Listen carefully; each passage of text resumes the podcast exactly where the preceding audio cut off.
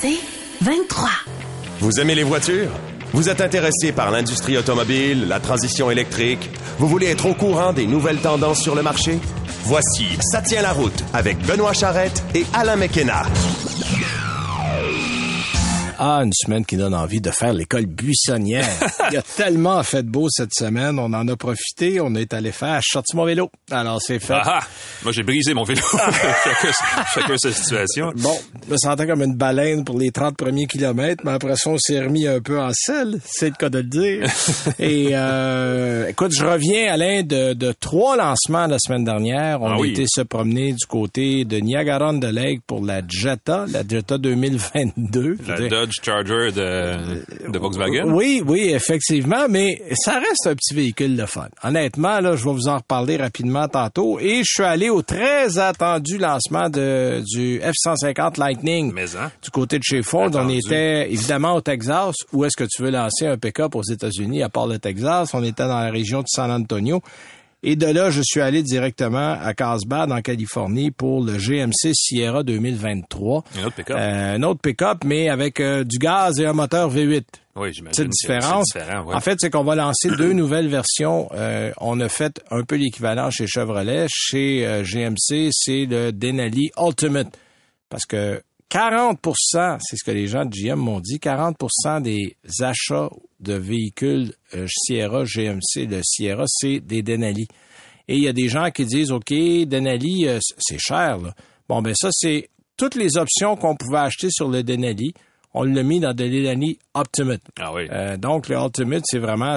Il n'y a plus rien. Là. Après ça... euh, Mais c'est ça, c'est que la marque GMC, c'est comme une petite affaire plus luxueuse que Chevrolet, je pense. Ouais, hein. c'est comme ça ben, qu'ils positionnent les véhicules on, qui sont on le essentiellement positionne identiques, comme là. ça. Ouais. Et on a un AT4 déjà. Là, on a un AT4X. Ça, c'est 13 000 piastres d'équipement supplémentaire pour aller faire du hors-route. Moi, il n'y a pas un grosso AT6, modo. ça aurait été drôle. Euh, avec un non. monsieur double à l'arrière. oui, c'est ça. Mais euh, je vais vous parler de ça aussi.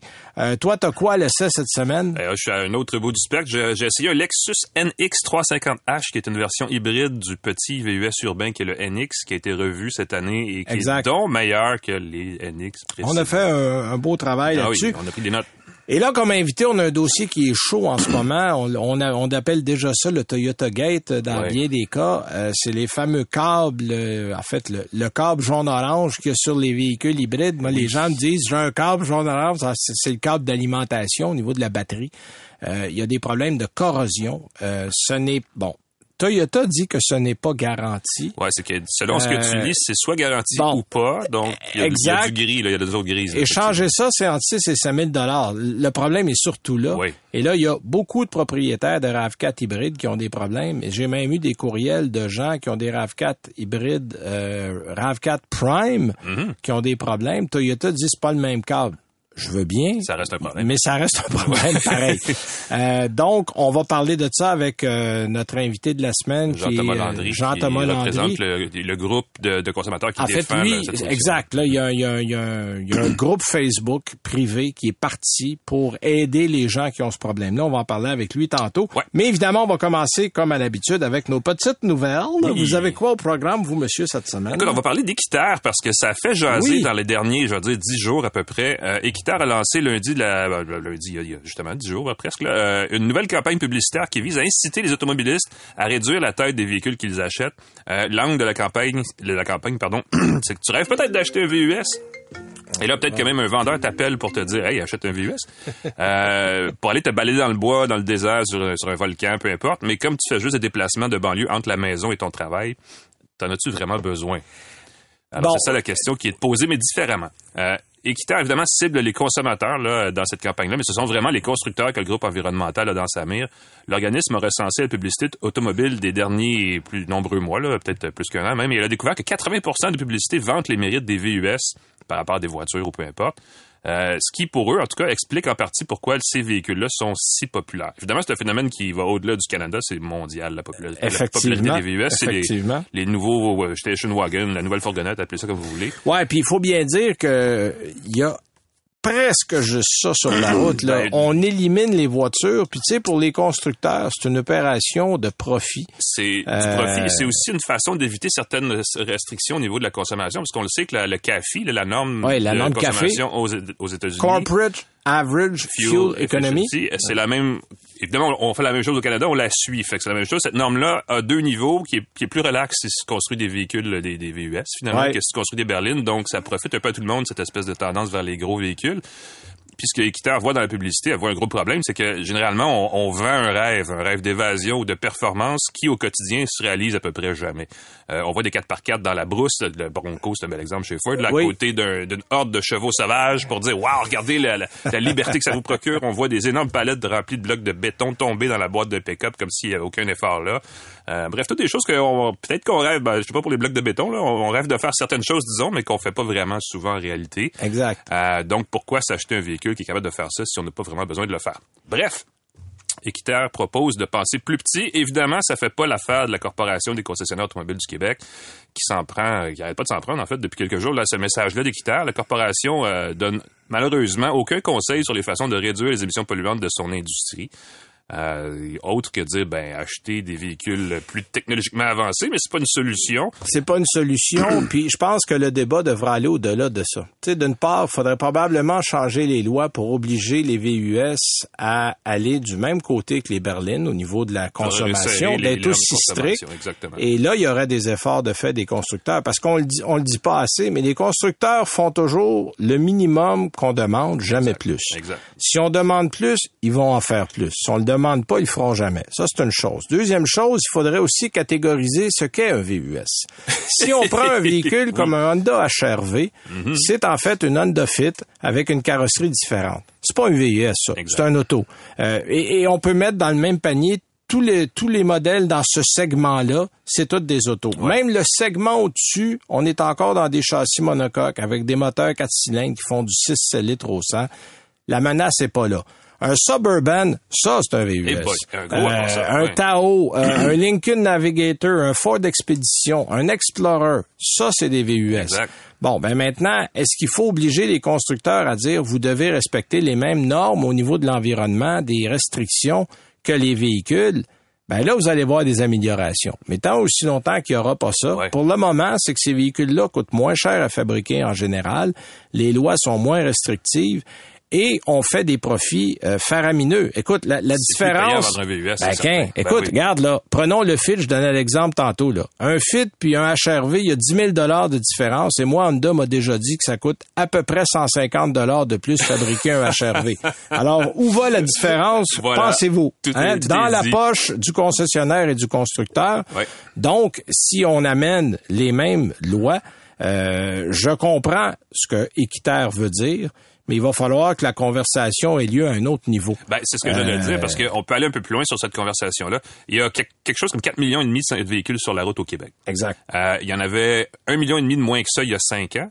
Puis, je suis pas mal certain qu'il y a deux millions de ces gens-là qui ont acheté une voiture dans les dernières cinq années qui, s'ils avaient le choix, n'en achèteraient pas. Des gens qui vivent en ville puis qui, mais qui n'ont pas le choix parce qu'il n'y a pas d'autobus, il n'y a pas de train. Voilà, le ça. réseau est mal fait. À je pense qu'au niveau urbanistique, au niveau vraiment des décisions, puis là, c'est une autre conversation, parce que le gouvernement fédéral- provincial aime rajouter des voies d'autoroute plus Ben que oui. rajouter des, des trains légers de banlieue, des choses Absolument. comme ça. Et ça, c'est vraiment un autre niveau de conversation. Fait que, on comprend le message. Fait que c'est ça le message à la fin, Le ben oui. message, c'est d'aller donc parler directement aux instances gouvernementales. On sait que le gouvernement du Canada est un peu en arrière, qui ont supporté aussi Équiterre Ouais. dans cette approche-là, mais il faudrait aussi changer les lois. Deuxième Voilà. nouvelle, qu'est-ce que tu as aussi?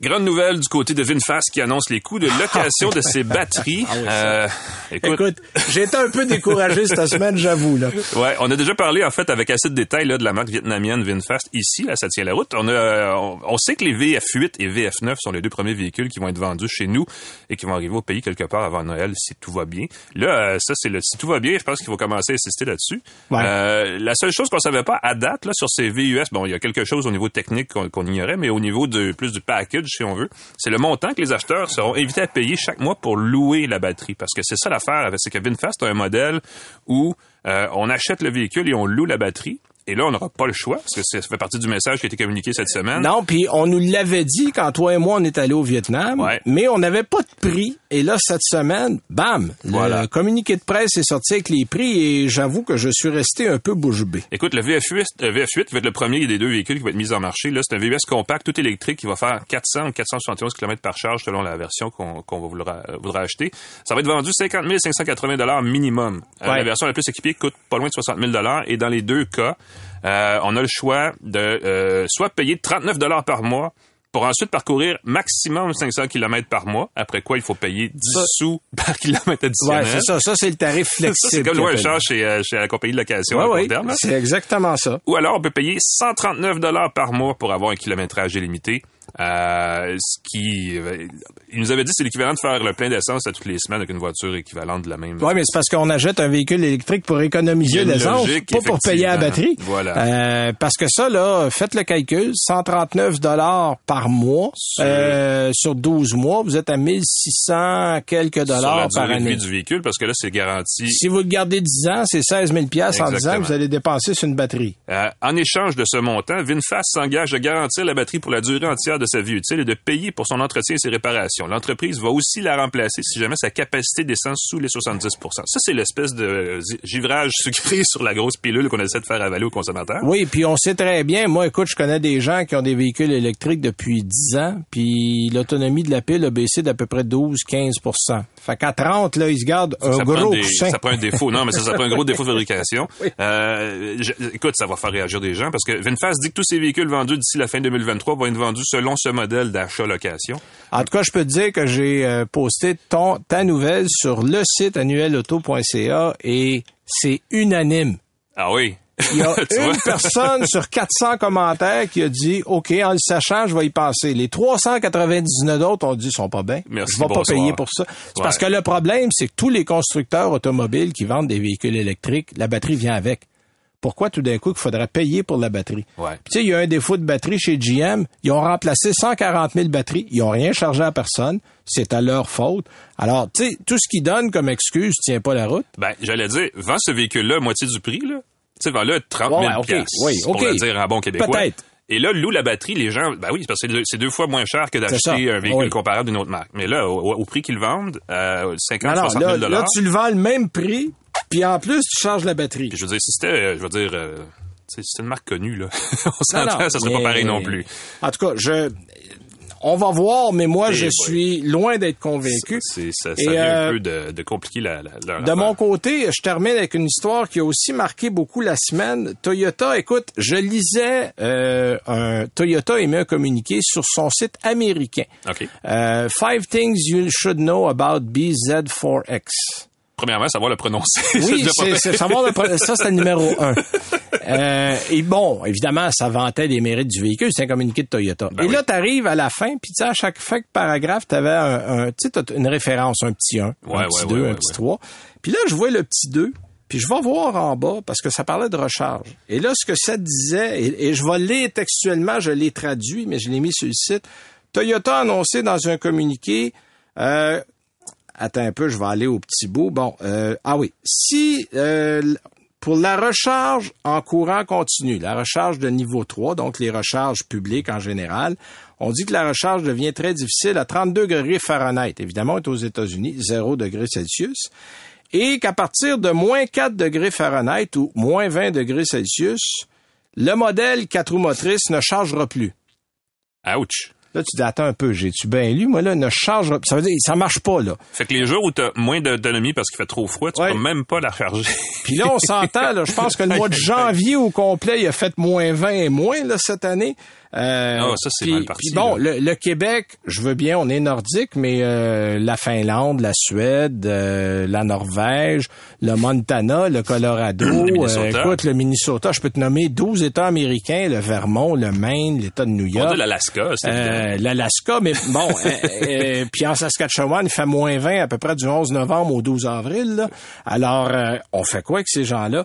Alors là, j'ai j'ai appelé Toyota. Ah, le garage. Euh, on m'est revenu, mais on m'a dit, ouais, c'est oui. Euh, puis c'est drôle parce que c'est uniquement pour le modèle all-wheel drive. Donc, celui que tout le monde veut acheter au Québec ça, dans les pays nordiques. Quand tu dis ça, il veut dire qu'il y a un contrôle électronique qui stoppe la recharge automatiquement quand il fait froid ou c'est juste parce qu'ils pensent qu'avec la température, ça va Ils ralentir disent les que ça fait trop froid pour il se fait trop froid pour recharger le pour recharger l'auto. Alors l'état de la batterie du véhicule, les spécifications du chargeur et on dit aussi qu'une charge complète en courant continu plus de deux fois par jour peut affecter négativement le temps de recharge. Ça, ça va, c'est pour tous les véhicules. Ben oui. Mais on prend la peine de préciser qu'on pourra pas recharger un véhicule qui fait, quand il fait moins de moins 20 degrés Ouais. euh, dans le modèle du dans le cas du modèle 4 roues motrices. Alors ça, j'ai trouvé que c'était ordinaire avec un gros O. Ben oui. Euh, donc, euh, sachez-le, parce que là, j'ai même mis des téléphones de gens. euh, j'ai pris une commande, je fais quoi? Ben là, j'ai dit, c'est un dépôt. Déménage en Floride. ah oui, c'est ça. Ouais, déménager en Californie ou en Arizona ou, ou annuler votre dépôt. Ouais. Alors, j'ai hâte de voir parce qu'on est supposé euh, faire un suivi sur cette histoire-là parce que je suis très curieux. Je peux pas croire, Mais il y, avait pas, franchement. il y a un chauffe-bloc, il y a un chauffe-batterie, je pense, inclus dans le modèle même de base de ce véhicule-là, en plus. Oui, je sais pas, il est sur le quatre roues motrices? En Ah. tout cas, écoute, c'est c'est c'est une affaire absolument, absolument Hmm. aberrante. Puis c'est Toyota elle-même qui a écrit ça dans le communiqué là. Ça avait été un site un peu Ouais, un blog. euh, nébuleux, ouais. tu dis bon euh, mais là, qu'est-ce que tu veux? T'es, t'es, t'es, t'es à la source même. Fait qu'alors, euh, l'information vous est transmise. On va vous tenir au courant parce que j'ai fait des appels. Et là, je me suis dit, est-ce que ça va être pareil pour le Solterra? Parce que c'est le même Ben, le véhicule du côté de euh, la- Alors, est-ce qu'on va avoir le même problème? Je n'ai pas eu de réponse de Subaru, mais je vais vous tenir au courant, garanti. On va à la pause parce que là, on s'étire et on revient avec Jean-Thomas Landry pour parler de ce qu'on appelle maintenant le Toyota Gate.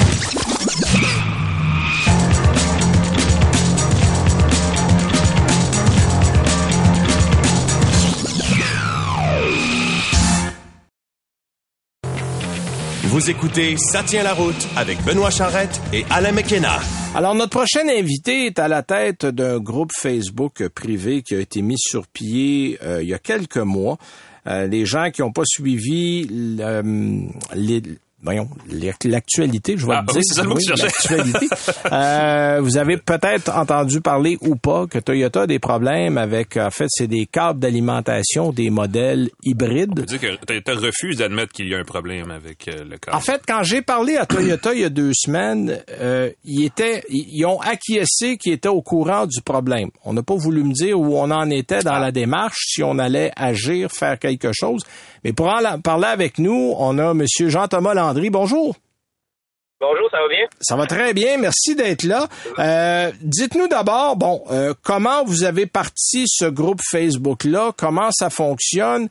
Euh, c'est un c'est un groupe privé, mais les gens qui ont des problèmes peuvent se joindre. Alors, dites-moi un peu comment vous avez parti ça, puis comment ça fonctionne. Ben, dans le fond, moi, je suis tombé en panne avec mon RAV4 en environ au mois de jan- début janvier. Euh, suite à ça, je me suis rendu compte que le problème était assez commun. Alors, j'ai décidé de faire un groupe Facebook pour voir si le problème est- arrivait vraiment à chaque personne. Puis là, faut le préciser là pour les gens qui n'ont pas suivi ça, c'est un câble qui est corrodé au niveau du RAV4 hybride là. Euh, puis c'est un câble à haute tension qui se corrode euh, sur des modèles assez récents. Là, on parle souvent des modèles qui ont. 3 4 ans, on parle pas des modèles là trop loin derrière et la réparation c'est 6500 dollars et plus en général et ce n'est pas garanti. Exact. Oui, c'est vraiment les, les modèles, là. C'est avant 2019, ils n'ont pas eu de problème. La couette est faite exactement pareil, mais est mieux placée. OK. Le problème est vraiment sur les 2019-2020. En 2021, euh, la- il y a comme la pièce 2.0 qui est apparue. Euh, est un petit peu mieux, mais euh, je pense pour que les, les hivers de- euh, au Québec, là, ça fonctionnera pas non plus. Là, à suivre, là, on le sait pas encore. Ah oui, puis vous vous avez été obligé de faire remorquer votre véhicule quand vous avez eu un problème. Là. Exact, oui. Euh, moi, dans le fond, j'ai eu tout le, le sapin de Noël qui a, qui a allumé. Ouais. À ce moment-là, j'ai perdu là, mon, mon ABS, Stability Control, mon Traction Control. Euh, la, la voiture fonctionnait encore. Ouais, ouais, Euh, ben- fait En mode- kilomètres comme ça. Allez-y. OK. Ah oui, c'est ça. Non, non, je vous écoute. Euh, c'est ça, j'ai fait euh, peut-être un 500 km. Puis par la suite, là, elle démarrait plus du tout. Là. Le fil avait complètement brûlé. Là. OK. Fait que vous, vous avez été obligé de vous acheter une autre voiture parce que vous avez besoin de votre voiture pour le travail, je pense. Exact, oui. J'ai été obligé d'acheter une, une belle Civic là, 2012. Euh, parce que le, problème dans tout ça, c'est que la, la pièce était euh, BO. OK. Fait que la- pour la commander, euh, j'avais un, un mois à deux mois d'attente. J'ai même été obligé d'aller sur le marché américain pour l'avoir plus rapidement. Puis là, il faut préciser, là, la pièce coûtait quoi? 4500 dollars Oui. à peu près? Au, au Québec, c'est 4638 OK. plus les taxes. OK. Ouais. Plus l'installation, plus le temps et tout et tout, là. Exact. Mais le gros problème là-dedans, là, c'est vraiment le fait euh, que la, ça fait pas partie de la garantie du système hybride qui est de 8 ans, 160 000 km. On nous vend une voiture avec un système hybride, avec un fil qui relie la batterie au moteur de traction, puis après ça, ils nous disent que ça fait pas partie du système hybride. C'est ça, euh, un peu notre, cheval de bataille là, dans tout ça. Exact. Donc, c'est là-dessus que vous jouez parce que Toyota refuse de payer parce qu'il dit que ce n'est pas inclus dans la garantie, alors que ça devrait, comme ça fait partie de la pile et que la pile est garantie 8 ans, 160 000 km, logiquement, ça devrait faire partie de la garantie qui est incluse avec la pile. Exact. Là, le but du groupe Facebook, euh, nous, mon but, moi, c'est de toucher le plus de gens possible. Fait qu'ils aillent faire vérifier leur, leur, leur fil avant le 3 ans 60 000 km. C'est qu'en vérifiant le fil avant le 3 ans 60 000 km, au moins on peut prouver qu'il était déjà corrodé. Puis je te dirais les modèles 2019-2020, on a vraiment une moyenne là, euh, pas loin de 100% là. Ils ont toujours une, corrosion assez avancée. Là. Bon, là, euh, comment ça s'est déroulé, vous? Parce que vous avez changé votre pièce. Sauf que, faut être honnête, là, c'est pas tout le monde qui a 6 000 dollars à dépenser pour changer une pièce de ce prix-là. Et les gens sont frustrés parce qu'en général, le véhicule est récent. Puis là, on le sait en ce moment en automobile, tout est en back order, tout est en attente. Les pièces sont pas là. Euh, il y a des mois et des mois d'attente. Et là, t'as as, un angle de bateau chez vous que tu peux pas revendre, que tu peux pas réparer. Puis dans votre cas, bon, vous avez fait l'achat d'un autre véhicule. Euh, est-ce qu'on a on a proposé de vous payer une partie, vous avez tout payé, comment ça a fonctionné exactement? Euh, oui, exactement. Euh, j'ai parlé avec Toyota Canada. Ils étaient prêts à me payer deux tiers de la réparation, mais il fallait que je signe des papiers de confidentialité. Ouais, ouais, ouais. moi, c'était un peu contre mes principes, puis je suis certain, certain du problème de conception. Fait que j'ai des. Puis en signant ces papiers-là, je pourrais pas les poursuivre par la suite. Fait que j'ai décidé de tout payer de ma poche, puis par la suite poursuivre. OK, OK. Donc, vous avez refusé ce que l'offre que vous a fait Toyota. Exact. OK. Là, en ce moment, euh, vous avez combien de gens sur le site avec vous et comment vont vos démarches? Est-ce que vous avez réussi à faire avancer la cause un peu? Euh, oui, ben premièrement, a beaucoup de monde qui ont trouvé le problème avant le 3 ans 60 000 km, ça que ça leur a sauvé un, un 7 000 là, 6 500, 7 000 euh, Il y en a ah plusieurs qui ont fait, qui ont fait des mises en demeure qui ont, euh, dans ce cas-là, à tout le monde à date qui ont fait des mises en demeure, Toyota ont payé directement. OK, parce que si c'est moins de 3 ans, 60 000 km, c'est la garantie générale. Et ça, la garantie générale, ça va passer sous la garantie générale. Là où ça passe plus, OK, là où ça passe plus, c'est quand c'est la garantie de la batterie, qui, elle, est de 8 ans, 160 000. OK. Puis l'autre problème là-dedans, c'est que même avant le 3 ans, 60 000 km, si ton check engine n'a pas allumé pour ça, ils voudront pas le changer. Ils voudront pas changer le fil sous la garantie. OK, donc même si vous êtes un automobiliste prévoyant, que vous faites vérifier ça quand vous allez au garage, qu'on remarque que ça pourrait être corrodé, si le check engine n'a pas allumé, Toyota fera rien. Exact. C'est là qu'il y a des gens qu'il y avait une corrosion vraiment extrême. Euh, ils ont fait des mises en demeure puis ils ont réussi à gagner là parce que ça avait comme pas de bon sens parce que promènes avec ta voiture, puis tu sais pas le jour que tu vas tomber en panne. Là, Mais non, c'est ça. En, road trip ou euh, ils partent un peu loin de la maison l'hiver, n'importe quoi. Euh, c'est quand même dangereux, tant qu'à moi, là, de tomber en panne n'importe où. Là. OK. Là, on sait que du côté de Toyota, on a émis un bulletin de service. Là. Euh, oui. Ça, c'est un premier pas pour dire qu'il y a un problème parce que généralement, avant les rappels, il y a des bulletins de service. Euh, Vous, est-ce que vous êtes, euh, vous avez eu d'autres informations plus récentes à ce propos-là? ça va vraiment dur à communiquer. Là. Euh, Toyota, sont, on n'a pas beaucoup de nouvelles. Euh, ils, disent, ils, disent, toujours que les concessionnaires ils essaient de. Les concessionnaires sont pris un peu aussi là-dedans. Ils essaient de nous donner des bonnes nouvelles comme quoi qu'il va y avoir un rappel, il va y avoir un rappel. Mais là, le problème, ils connaissent depuis 2020, puis on a vraiment, tu sais, au moins qu'ils nous disent des lignes directrices vers où on s'en va dans dans ce dossier-là, mais on sait vraiment rien. Là. On n'a aucune idée de qu'est-ce qui va arriver et qu'est-ce qui va se passer ou s'il va y avoir un rappel. Fait qu'on n'a pas le choix de continuer les poursuites. Là, est-ce que de votre côté, euh, je sais que vous avez parlé à l'APA dans votre dossier, euh, est-ce que quelqu'un a contacté Transport Canada? Euh, parce que c'est eux autres qui émettent les rappels et eux, eux on sont pas obligés de passer par Toyota. S'ils réalisent qu'il y a un problème, ils ont le pouvoir de dire on va faire un rappel. Oui, c'est ça. Je pense qu'ils ont eu entre 15 et 20 cas rapportés à Transport Canada. Euh, ils ont été euh, directement dans un concessionnaire chercher un fil d'un client. Euh, ils ont inspecté le fil. Puis euh, on n'a pas eu de nouvelles de la part de Transport Canada, là, mais oui, ils sont sur le dossier en ce moment. Bon, la bonne nouvelle, c'est que ça bouge euh, dans ce dossier-là. Euh, on va souhaiter que la meilleure nouvelle, c'est que Toyota va réaliser le problème. Puis là, ce qu'on voit aussi, Monsieur Landry, c'est que depuis quelque temps, il y a des gens qui ont des RAV4 Prime qui ont aussi des problèmes. Là. oui, ça, ça va être... euh, si c'est vraiment le cas, euh, je, eux, je te dirais que la moyenne n'est pas de 100 des fils qui sont corrodés pour l'instant. Mais euh, si ça l'arrive, euh, c'est des fils à 10 800 dollars. Oh, ça va c'est- être encore oh, pire. oh, c'est plus cher encore. Ils sont ok, ça- plaqués or, c'est ben, c'est une Je plus grosse. pas sont pas donnés, non? Non, OK. Fait que là, on, on va suivre ce dossier-là. Ben, merci de votre temps, Monsieur Landry. Euh, c'est, c'est un dossier sur lequel, évidemment, on garde contact et s'il y a d'autres choses, euh, on vous rappelle.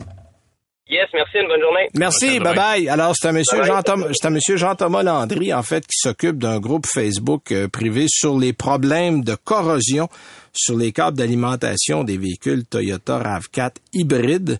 Et euh, ça avance lentement, mais euh, aller du côté de Toyota, moi, je vais euh, fouiller un peu plus là-dedans, investiguer pour voir, parce que là, évidemment, à 5000 pièces l'unité, là, ça fait cher à remplacer, puis on n'a 10 000 comme pas le choix, là. Prime, là. Ouf. Oui, oui, puis 10 000 sur les prices parce que d'argent non négligeable. si ce cadre-là fonctionne pas, l'auto fonctionne pas. Alors, on n'a comme pas bien ben le choix. Alors, euh, merci encore. Alors, Monsieur Landry, merci beaucoup. Nous, on va aller à la pause et on vient avec nos essais routiers et notre chronique écolo autour.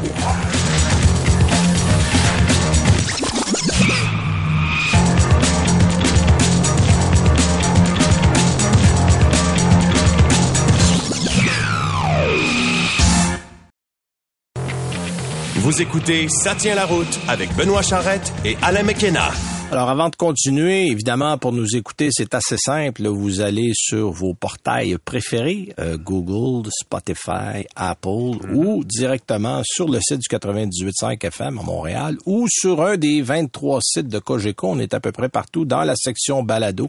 Vous faites Ça tient la route et voilà. Et vous vous abonnez. Ben oui, c'est la façon la plus facile. On vous envoie un petit euh, un petit notice quand l'émission est prête. Euh, et vous pouvez même nous écouter à la radio le dimanche. On est le dimanche soir 19h au 98.5.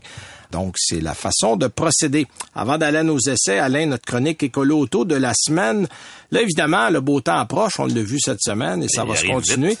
Et là, on a fait une petite chronique euh, sur l'impact de l'été sur l'autonomie des véhicules. Parce qu'on parle souvent de l'hiver, mais Ah, il y a des impacts l'été. Ben oui. La chaleur extrême. Bon, évidemment, une pile pour bien fonctionner dans un véhicule électrique, c'est 21 degrés Celsius. Ça, c'est la température. spot, là. Voilà. OK. C'est le maximum que vous allez pouvoir tirer d'une batterie. C'est vraiment 21 degrés. Bon, vous aurez compris qu'il y a moins d'impact l'été que l'hiver. On le sait, les grands froids, là, c'est euh, assez sévère. Sauf que l'été, on a souvent tendance à rouler un petit peu plus vite parce que, bon, la chaussée est belle, fait beau, c'est des conditions idéales. Et sachez que si vous roulez à 120 km, par exemple, au lieu de 100, votre autonomie va être diminuée de 30% Oui, ça, ça paraît euh, c'est beaucoup, 30 Ouais. C'est presque autant que l'hiver. Alors, euh, essayez même si, euh, à moins, écoutez, si vous n'avez pas loin à aller, puis bon, mais si vous avez vraiment à maximiser l'autonomie, pensez-y bien. Ça fait une différence. Euh, vous allez pouvoir voir sur le site, je vais mettre l'article demain sur annuelauto.ca. Euh, Car and Driver a fait une étude qui montre l'impact de l'autonomie sur différents véhicules l'été. Alors, on a repris ce tableau-là chez Ecolo Auto. Euh, sachez que les Tesla, la Bolt, la Kona EV, le Mazda MX-30 notamment perdent plus de 30 de leur- de leur autonomie. Et le Kona EV est le pire quand on roule plus vite avec 35 Il est carré, Alors, carré, ça doit euh, prendre dans le vent, ben, ça. c'est, probablement partie, la forme. Écoute, cet hiver, on a roulé un XC40 Recharge Volvo Mm-hmm. et un Polestar. On se comprend, là, c'est exactement la même pile. Et j'ai eu 12% de mieux avec la. Juste parce que c'est la forme. Euh, le XC40, c'est un frigidaire. C'est pas compliqué. là, ça, ça a l'aérodynamie d'un frigidaire. Alors, ça paraît, donc faut, faut regarder ça. Et euh, il y a quelques conseils pour aussi mieux préserver son autonomie en été. Donc, euh, vous faites écoloauto.com pour l'article et il sera affiché demain sur le site de l'annuel. Alors voilà.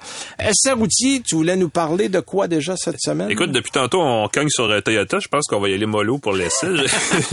Lexus NX350H. Ah, qui va bien. On va se racheter parce que euh, Lexus, en fait, a revu ce petit VUS-là en 2022 et c'est une mise à jour qui fait le plus grand bien à ce modèle-là, faut le dire.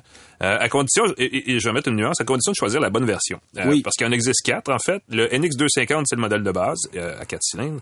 Il y a le NX350 à six cylindres. Le NX350H, qui, comme son nom ne l'indique pas, est à quatre cylindres.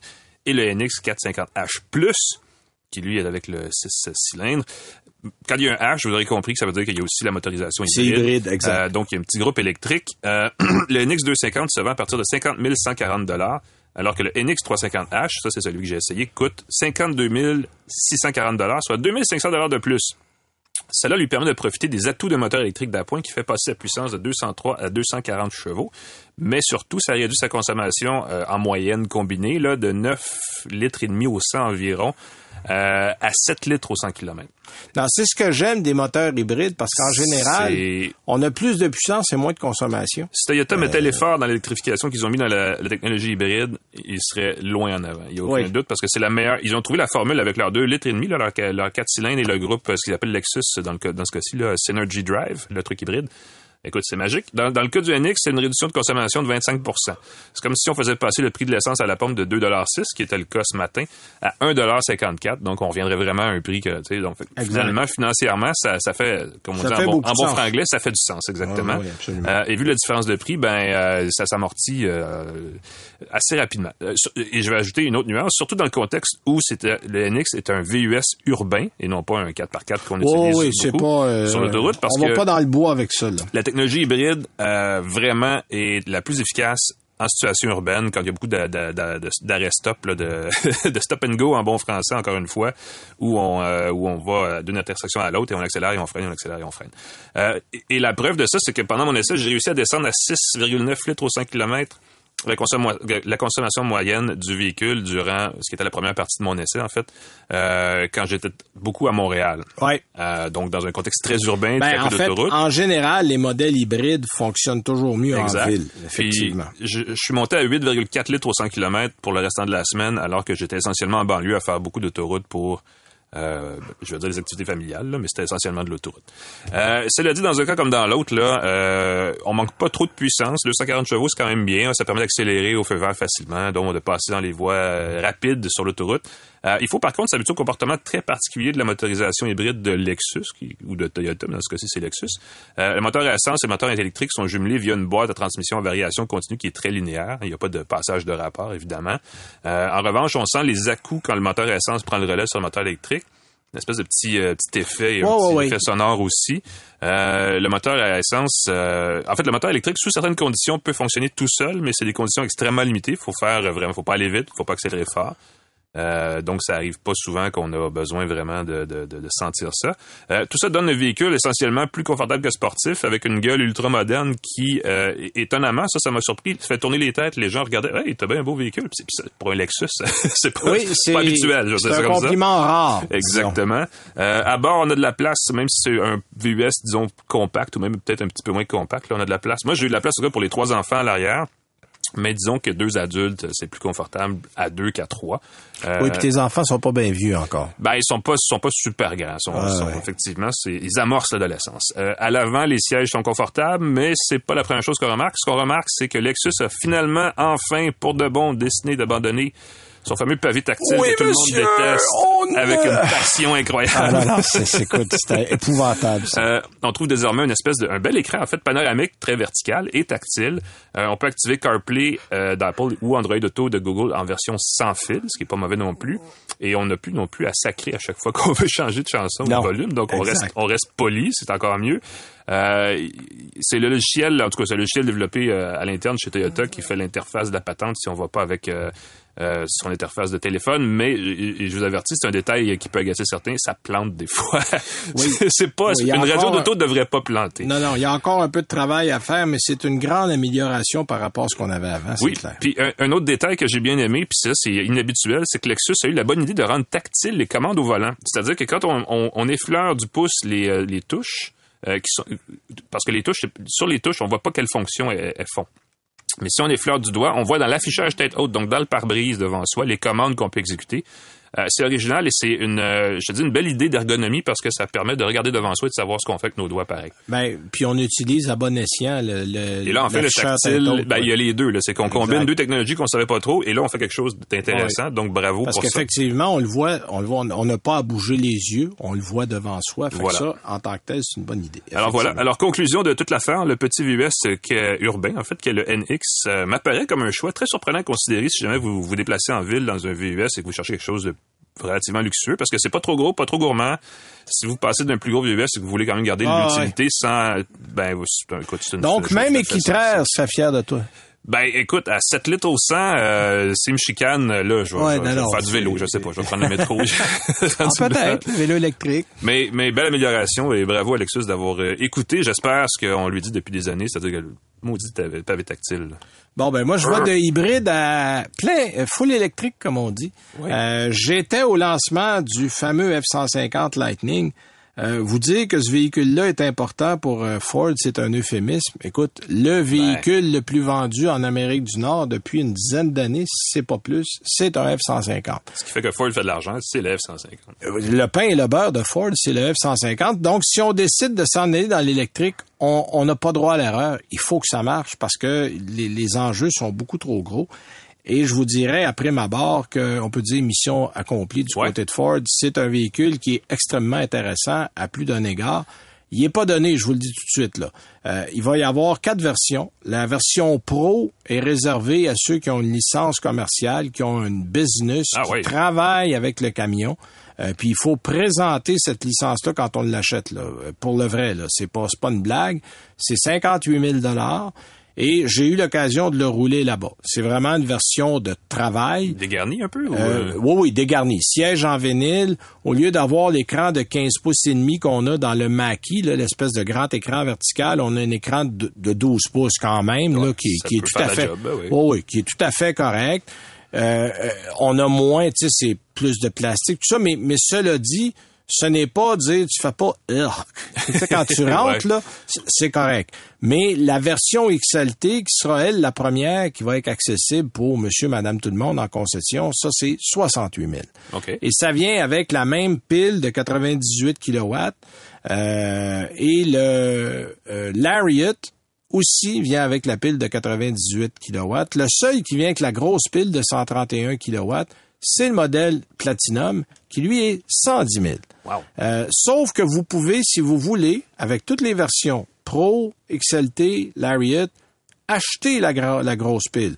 Mais c'est 13 380 dollars canadiens si vous la voulez. Puis on la met dans la boîte? Euh, on change la pile en dessous, Ah oui. évidemment. Hein? Alors, ce que vous avez, c'est que c'est un véhicule qui va passer de 68 à 81 000 dollars et des poussières. OK. Euh, et l'équipement, là, écoutez, ça sera long de tout mettre euh, là-dedans. Ben, je te poserai la question qui résume tout, parce que dans la publicité, ça a l'air d'un véhicule complètement sorti de l'air spatial. Est-ce qu'il est, aussi high-tech que ça? Bon, il y a, y a beaucoup de technologies. Euh, ce qu'il y a d'intéressant, bon, du côté des États-Unis, parce que c'est un lancement américain, nous sommes allés, on met beaucoup l'emphase sur le fait qu'il y a une génératrice qui fait euh, 9,6 euh, kilowatts, qu'on peut se servir de ça pour comme génératrice pour la maison. Ouais. Euh, il y a un convertisseur. En fait, c'est une prise Chademeau, euh, mais c'est pas du phase 3, c'est du phase 2. C'est qu'on se sert du bas de la prise pour inverser le courant. OK. Donc, on peut ou charger un autre véhicule. Vous pouvez avoir un ami qui a un véhicule électrique qui est à moitié mort. Vous allez prendre l'énergie de votre euh, F-150 pour charger l'autre véhicule. Prends-tu un module externe qui coûte un autre Non, 3000 dollars? ça prend, ça vient avec l'option. C'est dans le camion. Euh, quand on prend l'option, évidemment, là, Ouais, de, de- de la génératrice, et on peut brancher un autre véhicule ou on peut acheter un, un wall unit, là, c'est-à-dire une unité murale de Ford qui coûte, là, le prix qu'on avait, c'était 5000 dollars US. OK. et ça prend une entrée de 100 ampères dans la maison. Alors, euh, des entrées de 100 ampères, il faut en faire installer une. Il y a à peu près personne qui a ça d'office dans la maison. Évidemment, plus l'électricien, là, ça prend une prise. Euh, les gens qui ont une génératrice chez eux vont comprendre. Il y a une prise qui enlève le courant du fournisseur, Mhm. chez nous, l'Hydro-Québec, pour embarquer la génératrice. Donc, il faut une espèce de, passez-moi le hein, ouais. Ouais, oui, euh, une prise qui vide ou qui fait transférer le courant. Euh, là, il y a probablement, moi, j'ai parlé à des gens aux États-Unis et euh, il y a un monsieur qui connaissait très bien l'électricité parce que son fils est électricien, puis il me disait que c'est une job entre 4 et 5 000 là, pour installer l'unité murale, rentrer la prise de 100 ampères, mettre la- le commutateur. Donc, calculez que si vous embarquez là-dedans pour la maison, c'est un 10 000. Euh, Juste pour le chalet, souvent, j'ai l'impression. dans ce Ben, le de- chalet ou, tu sais, en ce cas-là, ben, informez-vous combien ça coûte d'acheter une génératrice. Tu sais, en bout de piste, ça sera peut-être pas plus cher. Des panneaux solaires, hein, il y a de l'aide gouvernementale. évidemment, quand on utilise l'énergie de la batterie, ben, quand on arrive à 30% qui reste le tiers, il y a un bouton qui allume pour dire euh, euh, garde-toi du jus parce qu'il va falloir qu'il aille quelque part. Ouais. Mais bon, on a beaucoup parlé de ça. Euh, ce qu'on a constaté, nous, sur la route, c'est extrêmement silencieux. Ça, c'est la plus grande qualité. Vous allez me dire, oui, il est électrique. Oui, mais au-delà du fait qu'il est électrique, puis les camionnettes à essence sont bruyantes. L'insonorisation est excellente. Là, évidemment, selon la pile que vous allez choisir, il y a 370 km d'autonomie avec la pile euh, De base. de base Ouais. et 515 km avec la pile de 131 kW. Sachez que nous, le modèle qu'on a essayé, c'est un Platinum qui avait des roues de 22 pouces. Euh, c'est le seul modèle avec ces roues-là. Et l'autonomie était de 482 km, presque juste à cause des roues. C'est pour vous dire que ça a une influence assez importante. Pensez-y, ben oui. On a aussi remarqué, parce que Oui, ça, c'est ça le truc, euh, c'est ce qu'il faut savoir, en fait. c'était la grosse question de beaucoup de gens qu'on m'a posée. On avait, on était dans un vignoble, il avait fait une espèce de, de, de grande, euh, une grande aire où on, on avait des roulottes, euh, des euh, des Jéroboam, des, des gros euh, Des Jéroboam, de vin? Non, non, des euh, pas des pas des des, des euh, conteneurs de de vin OK. euh, qu'on avait mis dans la boîte du camion. Fait qu'on peut traîner 7700 livres avec la pile 98 kW et 10 000 livres avec la grosse pile. Et on a pris 5000 livres, puis c'est comme s'il y avait absolument rien en arrière du camion parce qu'il y a 775 livres pieds de couple. Que le couple Alors, arrive euh, vite, le ça doit couple, être, le couple euh, arrive vite et il, est- essayer, là. il est imposant.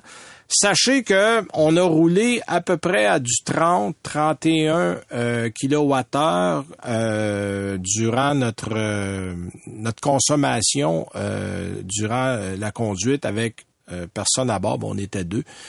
Ajoutez un tiers quand vous remorquez. Euh, pour le Ah 5000 oui, c'est ce que livres. consomme le moteur quand on, exact. on conduit. là. Alors, Oui, on est passé de 31 à 45 à Ok. peu près. C'est quand même Donc, beaucoup parce qu'une une voiture normale, c'est une vingtaine de kilowatts. euh, Exact. Mais euh, somme toute, si on ajoute l'hiver avec ça, là, euh, puis on remorque, puis si on monte à plus près de la, de la limite, euh, on va perdre entre 50 et 60% sachez-le. Bon. Mais dans l'ensemble, c'est un excellent camion. Il y a déjà 200 000 commandes qui sont passées. Euh, Ford accélère le rythme pour en construire le plus possible. Mais pour ceux qui aiment ça, ça va être un très bon camion. Je vous parlerai des autres la semaine prochaine. On a manqué de temps. Soyez prudents sur la route. Merci d'être là. À bientôt. Bye bye. C'est 23.